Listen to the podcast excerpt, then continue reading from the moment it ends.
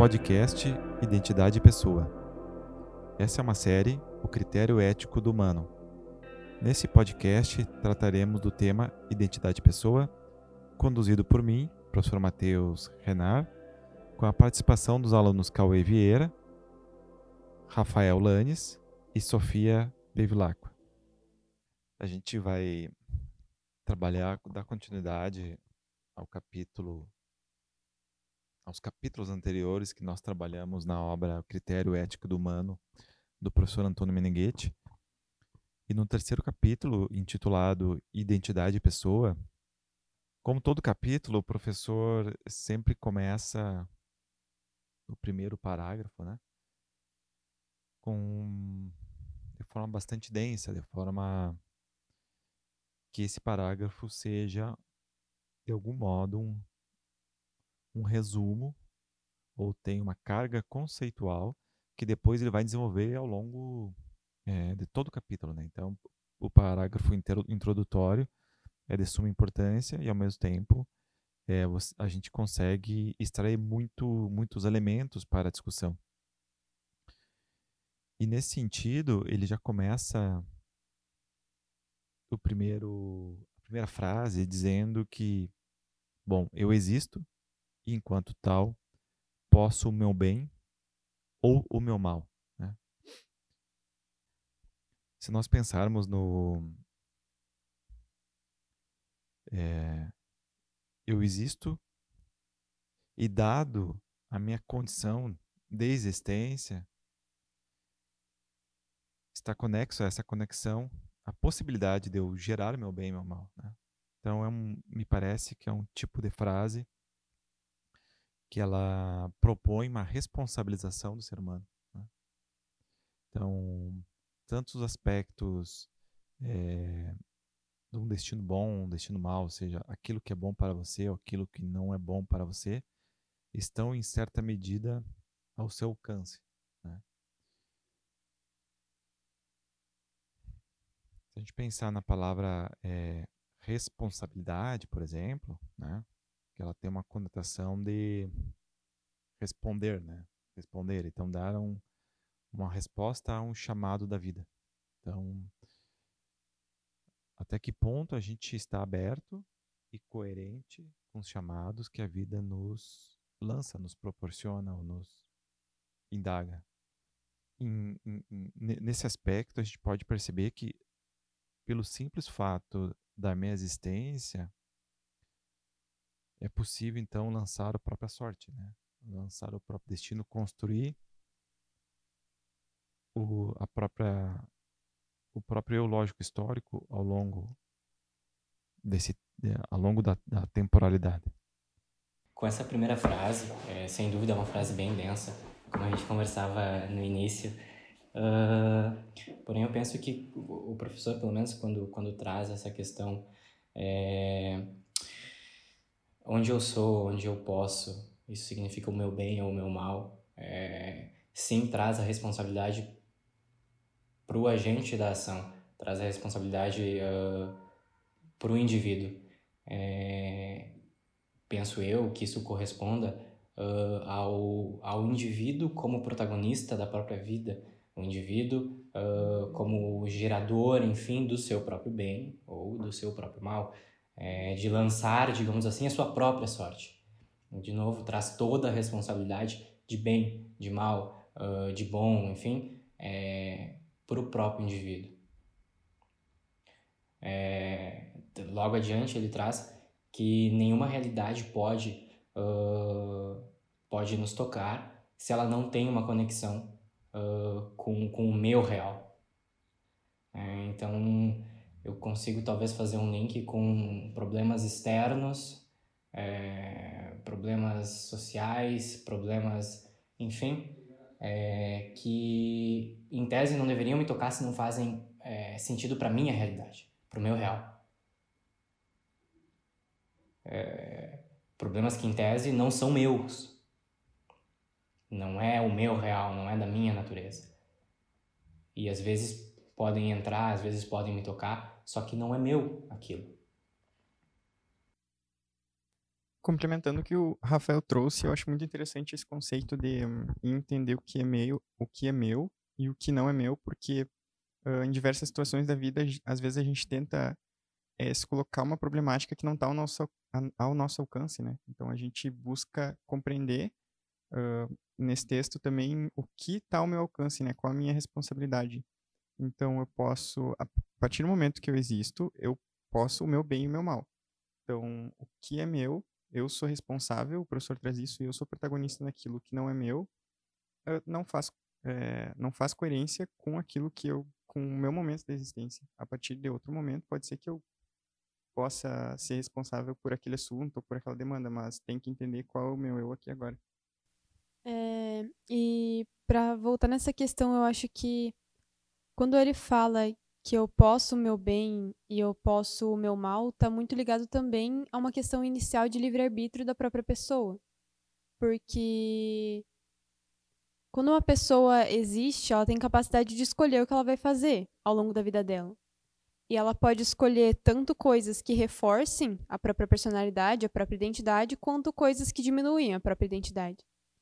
Então, o, a possibilidade de ter um bem ou ter um mal tá muito ligada à decisão da pessoa e o que ela decide para ela mesma. Então, é, daí volta no que o Rafa falou de depois da da pessoa ser o próprio ser protagonista responsável, porque ela ela é responsável por, pelo que acontece com ela. Ela é responsável se coisas boas acontecem com ela e se coisas ruins acontecem com ela, justamente por causa do livre-arbítrio inicial que ela tem. Tem um ponto bastante interessante que o autor nos traz, que fala sobre é, experimentar, a, a fazer a, experiência a partir de um critério de, de realidade, né?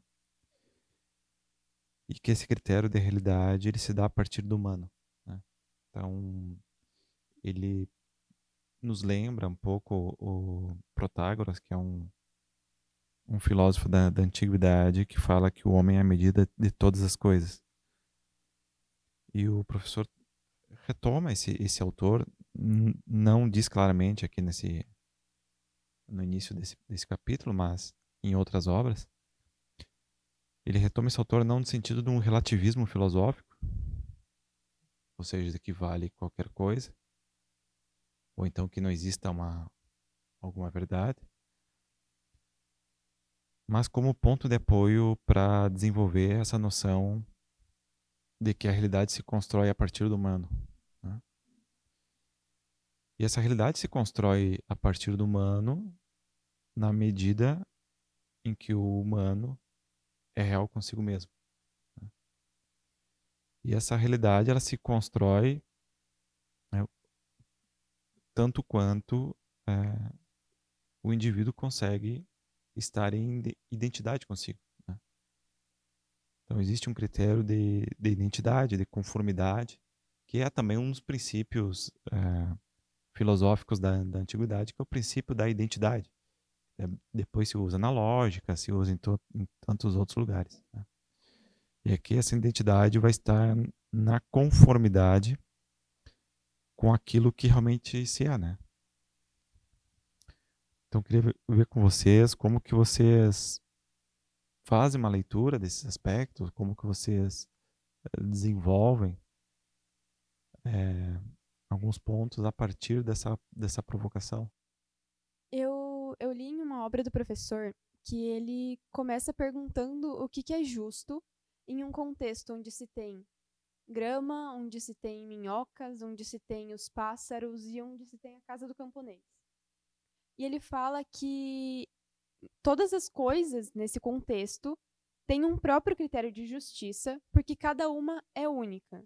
Então, cada uma delas vai ter um próprio critério de certo ou errado, naturalmente. Naturalmente, todas as coisas têm um critério próprio, portanto, é esse o critério ponto de justiça daquela coisa em específico. Então, naturalmente, já se parte do pressuposto de que cada individuação tem um próprio critério portanto, um próprio modo de fazer justiça para si mesma, porque o critério dela é um critério específico.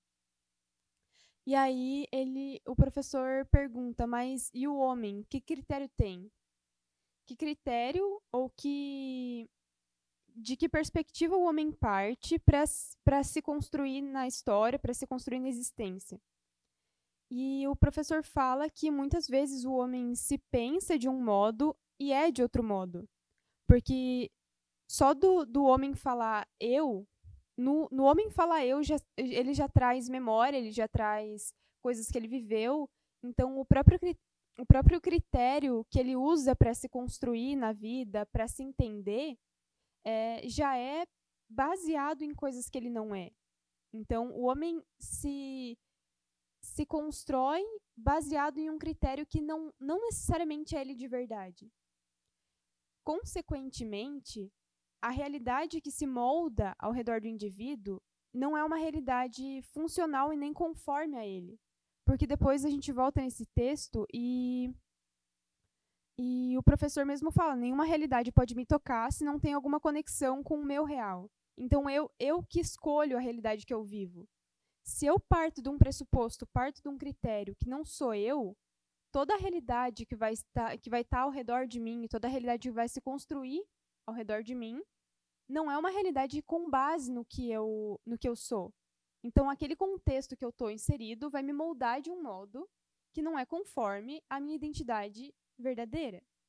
Mas a partir do momento que eu escolho um critério que é justamente aquele que é conforme a minha identidade, toda a realidade que está ao redor de mim vai me construir, vai me reforçar e vai ser conforme aquilo que eu sou. Então, isso retoma tudo que a gente falou até agora, de, de que o homem pode escolher o próprio, bem, o próprio bem e o próprio mal, porque é ele que, que que trabalha continuamente e ele que escolhe o critério que ele usa para viver. Consequentemente, ele molda a realidade em que ele está inserido, a realidade que ele vive e a, e a realidade que faz ele depois. Fazendo um gancho com, com o que a Sofia trouxe, essa, essa indagação de uh, quem eu sou ou o que eu sou já é, querendo ou não, uh, algo que muitas vezes vem carregado, aliás, é, em 90% das vezes vem carregado com, com parâmetros externos.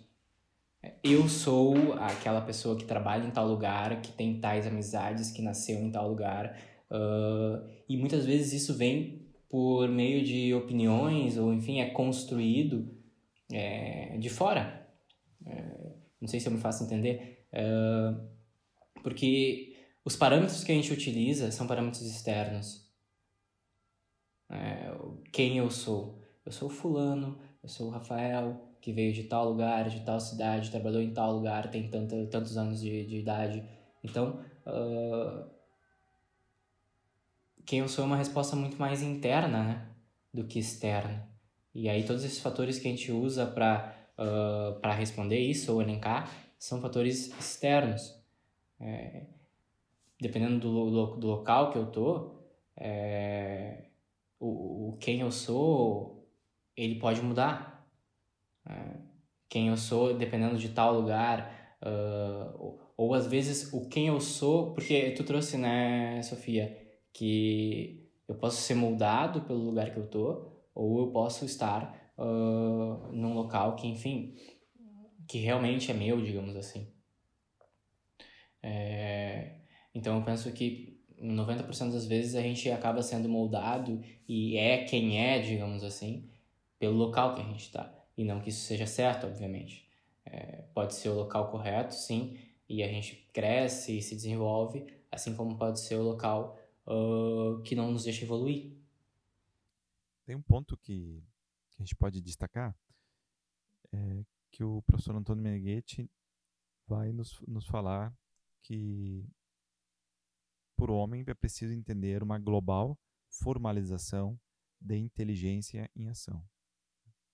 Então, o que, que nos remonta essa global formalização da inteligência em ação?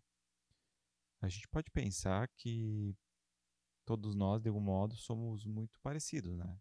Em termos de constituição química, de constituição biológica. Ou até iguais, na verdade. No entanto, o, o que faz com que um, um ser humano seja único, seja distinto, que ele não seja repetível, se nós somos compostos quimicamente dos mesmos elementos e biologicamente somos idênticos.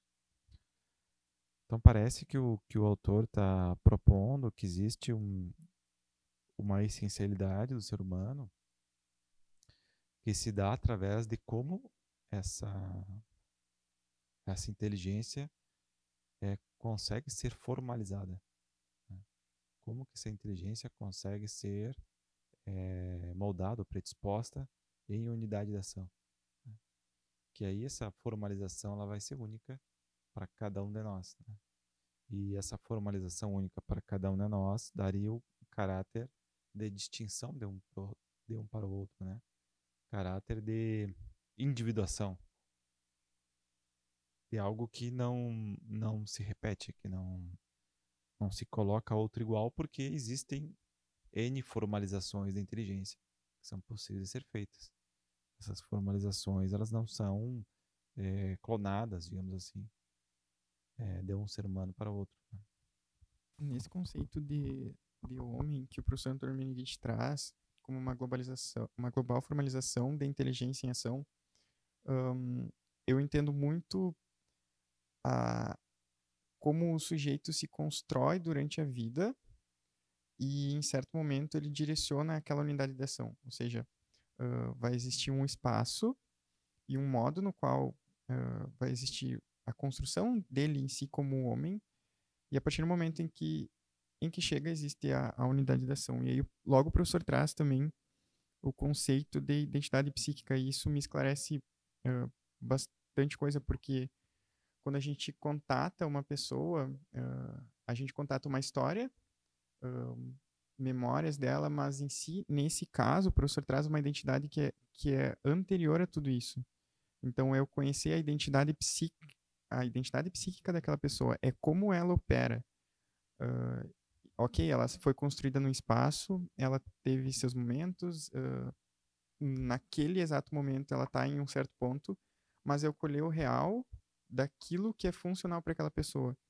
Então eu vejo que o professor traz de que vão existir muitas pessoas, mas elas não são as mesmas. Até os gêmeos são diferentes.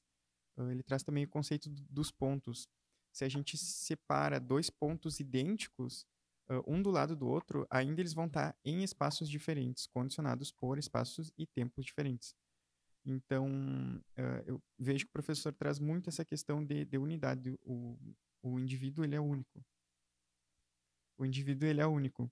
E ele não, não é repetível. Uh, a gente vai presenciar, por exemplo, gêmeos univitelinos que vão ter um, anseios diferentes, desejos diferentes, vontades diferentes. Uh, eu conheço, por exemplo, alguns que um quer ser arquiteto e outro quer ser é, gastrônomo. É gastrônomo, isso? então a gente vê que uh, são clones, como o professor traz, clones da natureza, mas eles não são idênticos, eles têm uma identidade por trás disso que vai direcionar de algum modo a vida deles e todas as passagens que eles vão fazer na própria integralidade como homem nessa existência. Nós temos um outro conceito muito importante no autor, que é a noção de pessoa, né? E o professor Antônio Meneghetti no, nos coloca nessa obra que pessoa é o ente por si, ou a perseidade de ser, né? E ele vai dizer que essa perseidade de ser significa é, ser em modo único, né? Então, alguém repetível, alguém distinto, distinto de, enfim, de, de outros semelhantes, de outras pessoas. E mais adiante, né, nesse mesmo capítulo, ele vai falar sobre pessoa como um formal que constitui uma esseidade, a essência ou a natureza. Né? Se a gente pensar na noção de esseidade, de exeidade, é, no dicionário da psicologia, que é um, um guia para a gente entender alguns conceitos que, que o autor propõe, ele vai falar que essa idade é o ser aqui agora, né? Então, uma, é uma especificação do ser que se coloca na existência nesse tempo, né? Nesse tempo e nesse espaço, nesse exato momento.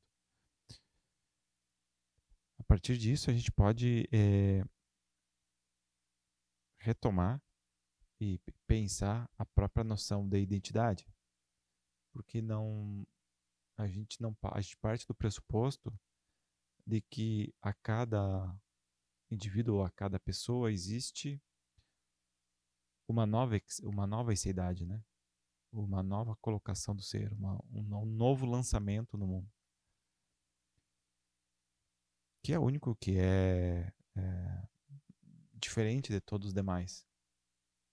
E que não se coloca novamente, porque a todo momento vai ser é, criativo, a todo momento vai ser é, mais um que, que, é lançado, a todo momento vai ser uma nova especificação. Isso me parece que traz um, um, uma conotação para a pessoa que é de, é, de trazer um certo certo ânimo, um certo orgulho, né?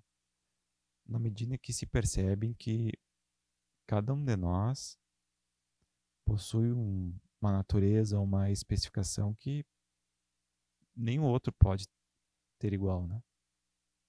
Então a gente pode agir de, de modo único, a gente pode é, nos colocar na existência, no mundo, de forma que nenhuma outra pessoa vai conseguir fazer da mesma forma ou vai ser da mesma forma. Isso nos torna muito valiosos. Porque valiosos na medida em que não tem como ter um outro Cauê, não tem como ter uma outra Sofia, um outro Rafael, um outro Mateus. Que cada um de nós possui então uma especificidade, uma distinção que nos coloca é, como únicos nesse mundo, nesse planeta, né?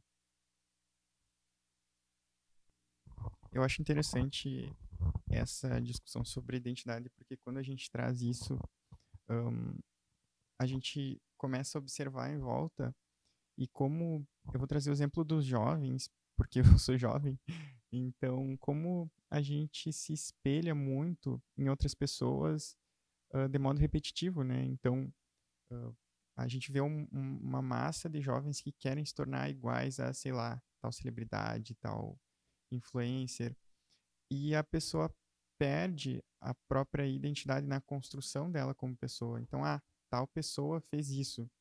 E, e as mídias é, reforçam muito isso, né? Tal pessoa fez isso, eu vou fazer também. Só que como é bonito tu ver quando alguém realmente está seguindo aquilo que quer e essa pessoa acaba se destacando por isso, porque ela é única.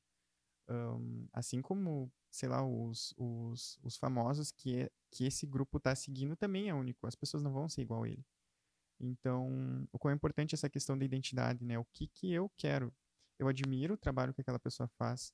Posso usar ela como exemplo, mas eu não vou ser ela, porque eu sou outra pessoa, condicionado em outro espaço, em outro tempo, talvez até por uma cultura diferente, por um momento histórico diferente. Então, a importância de se entender realmente qual é a minha identidade e seguir a partir desse princípio, né? O, meu critério vai ser sempre o meu ensiôntico novo e criativo, dando passagens novas, não repetitivas. Essa questão do bem e mal a gente já falou, uh, e eu acho bacana que ele usa até um exemplo meio parecido, né? Porque eu lembro que a gente conversou uh, em episódios passados naquela questão da água, é, e que em determinados aspectos a água faz bem ou faz mal. Ele usa no texto o mesmo exemplo, um, exemplo parecido, onde ele fala sobre a comida.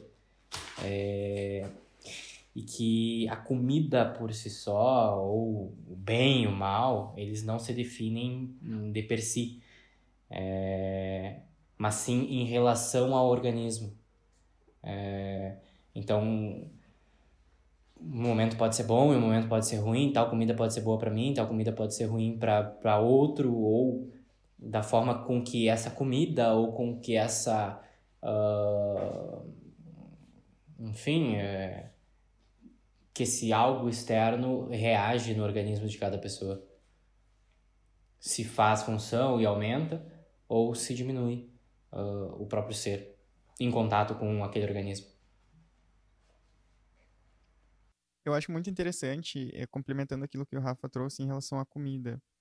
Uh, a gente tem que, com o tempo, a gente vai entendendo o que é bom e o que é ruim para nós, né? Uh, não numa questão de, de vou me alimentar de coisas tóxicas e acho que isso é bom para mim, mas sim naquilo que é saudável e aquilo que me faz mais. Uh, nesse caso, fisiologicamente, o meu organismo. Uh, vou trazer um exemplo. Tem um limite, o corpo humano tem um limite à lactose, né? Uh, eu, por exemplo, eu tenho um limite mínimo, eu não consigo tomar muito leite. Então, eu compreendo, então, que o meu aparato fisiológico funciona dessa maneira.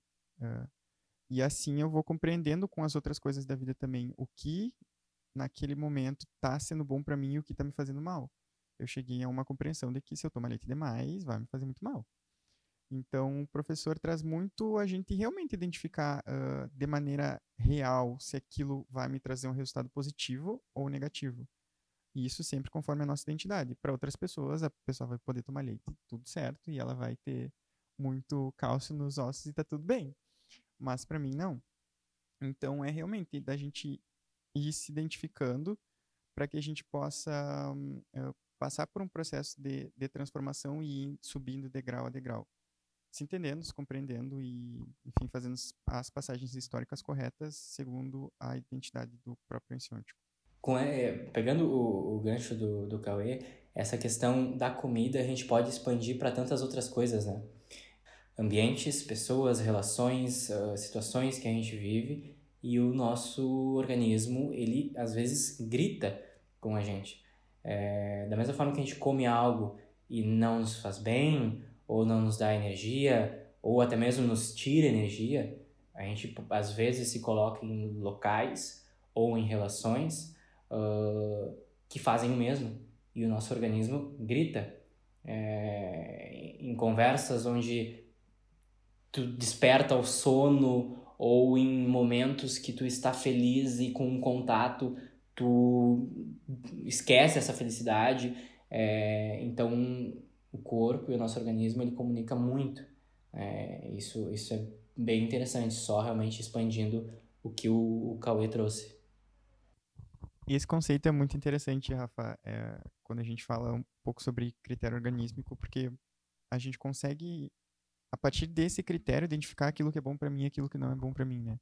Uh, nesse caso, eu vejo que o professor traz de uma maneira sutil quando ele fala sobre o nosso estômago, sobre a questão da alimentação mas não diretamente. Mas sim, uh, isso tudo que tu falou é, é, muito real, a gente presencia isso todo dia e realmente, se eu não tiver com o meu organismo em ordem, eu não vou conseguir identificar aquele momento, se aquele momento é bom ou se aquele momento não é bom para mim, ou aquela pessoa, aquela relação, relação, etc. E eu gostaria de finalizar com uma frase que o professor traz dentro do no final do capítulo que diz assim Cada homem concria e condiciona, no bem e no mal, a si mesmo e aos outros. Para os operadores de ser, é simples comunhão de santos, isto é, de acionistas de existência e ser.